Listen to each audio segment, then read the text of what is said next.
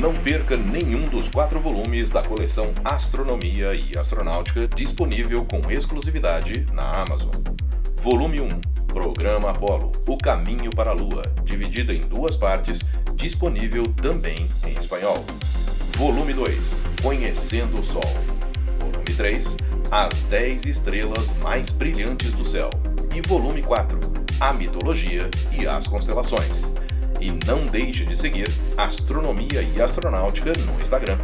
Lá você vai ter outras informações sobre a história da astronomia e da astronáutica. Os links estão na descrição desse episódio.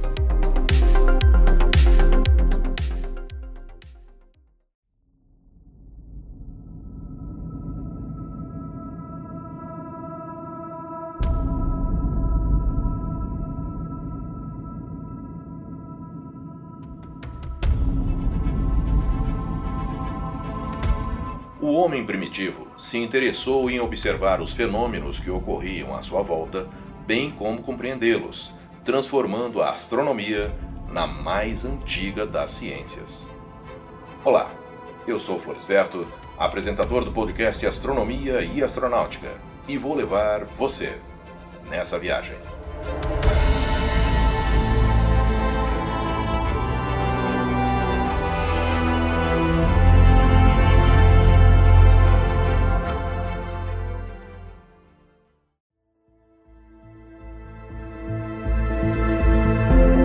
O deslocamento do Sol no céu, sua relação com a claridade e a escuridão, e as fases da Lua não foram os únicos fenômenos notados pelos homens pré-históricos.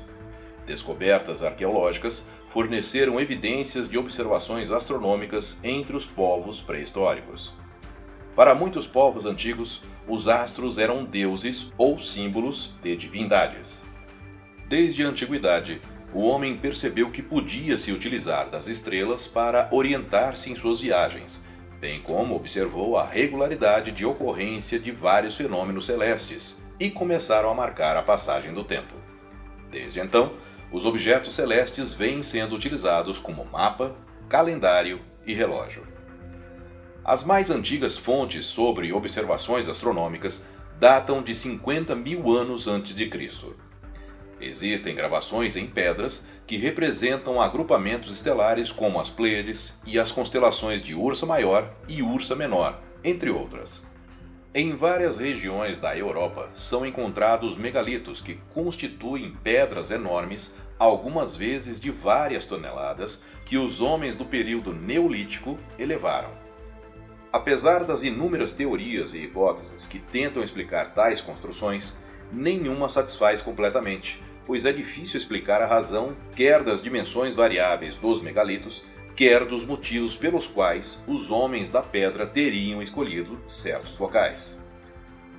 O pesquisador inglês Alexander Thom, da Universidade de Oxford, fez um levantamento dos principais sítios megalíticos situados na Bretanha e na Escócia, e chegou à conclusão de que há 4 mil anos os habitantes desses locais construíram com essas enormes pedras autênticos observatórios, destinados ao estudo dos movimentos aparentes da Lua. Segundo o pesquisador, os homens dessa civilização megalítica possuíram sobre a astronomia lunar um conhecimento que ultrapassou durante muitos séculos aqueles de seus sucessores. A finalidade desses observatórios lunares pré-históricos seria a procura da solução de alguns problemas sobre o movimento aparente na abóbada celeste que já naquela época desafiava a mente do homem. Assim, por exemplo, a posição do nascer e pôr da lua no horizonte varia de uma noite para outra, em virtude da rápida variação de sua declinação. A tarefa dos astrônomos e construtores dos megalíticos seria, portanto, a de saber localizar e prever as posições da Lua sobre o horizonte. Estudando os sítios megalíticos, tais como Callanish, na Escócia, o Círculo de Stonehenge, na Inglaterra, e os alinhamentos de Karnak, na Bretanha, os astrônomos e arqueólogos chegaram à conclusão de que os alinhamentos e círculos serviam como marcos indicadores de referência em importantes pontos do horizonte, como por exemplo as posições extremas do nascer do Sol e da Lua no decorrer do ano. Esses monumentos megalíticos são autênticos observatórios destinados, entre outras coisas já descritas, à previsão de eclipses na Idade da Pedra. Eu sou Floresberto, produzi e apresentei esse podcast Astronomia e Astronáutica. Até a próxima viagem.